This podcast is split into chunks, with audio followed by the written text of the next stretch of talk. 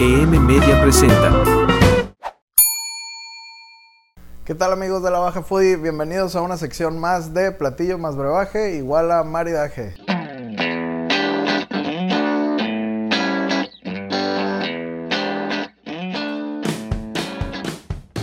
Les saluda Samuel García y en esta ocasión logré convencer al equipo de producción un poquito con maña para que cumplieran un poco de mis antojos y me trajeran este platillo icónico de la cocina de Mexicali. Estamos hablando de la comida china. Yo soy Mexicali y la verdad es que llegó un punto en el que se me antojó tanto que decidí crear, digamos, un maridaje que le fuera bien a un vino con este platillo tan sustancioso y tan icónico de lo que es la cocina de Baja California. Eh, para maridarlo tenemos un vino rosado de la uva Nebbiolo que se llama Caricia, es un vino de Pasión de Luna de la añada del 2021. Ahora, probablemente dirían que eh, combinar comida china usualmente se combina con caguama, ¿no? Y pues es cierto, en Mexicali usualmente lo hacemos así. Sin embargo, eh, llegué a la conclusión de que este maridaje queda muy bien ya que la comida china tiene una cantidad sustanciosa de grasa y también de muy buena acidez en el aspecto de la piña y con la salsa agridulce que se prepara con diferentes eh, elementos, ¿no? Asimismo, también tenemos un arroz frito que también aporta un poco de grasa al platillo y que también aporta cierta complejidad. Es un platillo, de la verdad, eh, con un empanizado también, lo cual hace que la comida china sea un elemento de eh, mucha intensidad en paladar. Ahora, nosotros podríamos pensar que un vino rosado es un vino en el punto medio.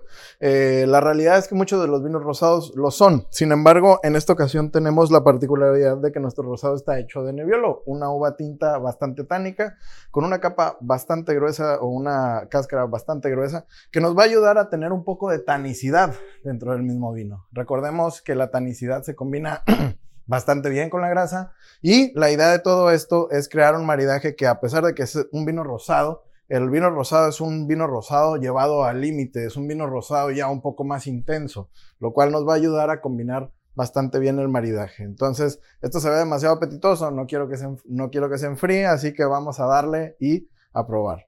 Primero, vamos a probar el vino por sí solo.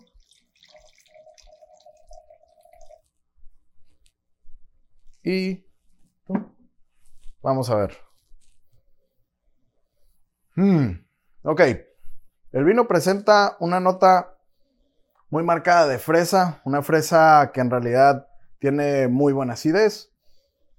Tiene una nota de toronja también, una nota cítrica muy fragante. Vamos a probarlo. Mm.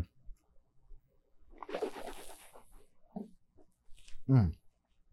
Mm, el vino de verdad que es muy prominente, es muy intenso, el ataque es bastante eh, alto en este caso. Y lo que les decía, justamente la nota tánica, por ser una uva que tiene una carga tánica bastante elevada, eh, nos va a hacer que el vino tenga un amargor que en realidad se va a combinar muy bien con la acidez. La uva Nebbiolo en realidad tiene todos sus elementos disparados hacia lo alto, acidez, tanicidad, eh, toda esta frescura también se queda. Pero ahora, si nosotros hacemos el proceso para hacer un vino rosado, vamos a eliminar un poco de la tanicidad que tiene y la vamos a complementar muy bien con la acidez que todos los vinos rosados presentan. Entonces, la idea de combinar con esto es justamente tener un poco de arroz que ayude, digamos, a ligar todos los elementos, el pollo que nos va a ayudar un poco también a tener como una nota neutra para que resalte la nota agridulce de la salsa y podamos combinar los elementos para hacer un maridaje de contraste. Entonces, sin más preámbulos, déjenme eh, oh, disfrutar este momento porque la verdad es que sí se me venía antojando desde hace tiempo. Entonces, vamos a probar. Un poquito de pollo, un poquito de arroz. Mm.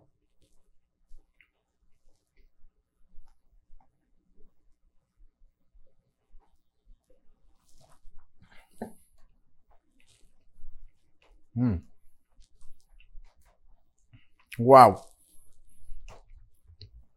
La nota cítrica se dispara.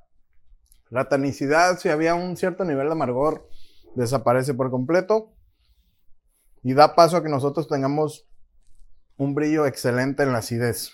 Es un vino que verdaderamente contrasta muy bien con la salsa.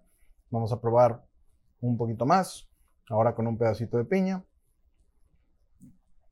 Mm. Mm.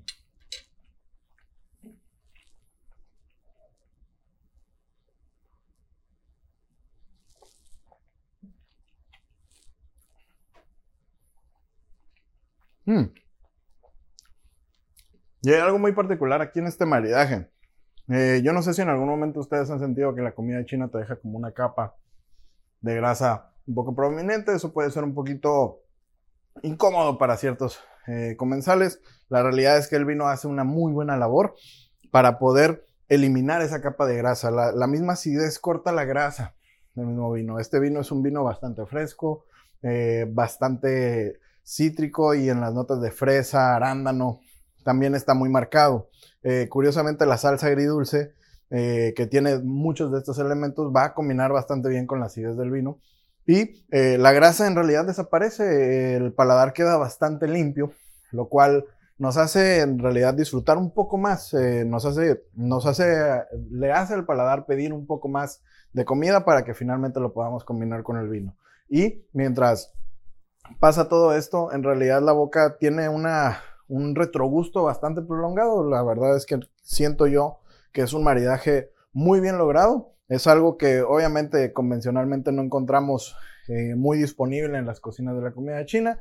No es necesario que lleven su vino a todas las comidas chinas a las que vayan. Ustedes simplemente pueden ordenar un platillo de esto y de esta forma pues también poder combinarlo con este tipo de maridaje que se siente como un poco más cálido, ¿no? Al menos para mí, una de las pasiones que tengo es el vino, otra de las pasiones de mi lugar de origen era la comida china, entonces para mí este maridaje está teniendo un choque cultural y una unión perfecta entre dos cosas que adoro. Entonces espero y les haya gustado este maridaje, inténtenlo en casa, se van a llevar una grata sorpresa y lo mejor es que eh, vamos a disfrutar mucho en familia, podemos seguir haciendo este tipo de dinámicas para que vean que combinar vino no es tan difícil. Eh, estamos rodeados de tanta comida aquí en la baja que necesitamos experimentar con cada una de ellas y este es otro ejemplo más de que el vino no es tan complicado. Así que espero que les haya gustado este capítulo de la sección de platillo más brebaje igual a maridaje. Les saludo nuevamente, Samuel García, y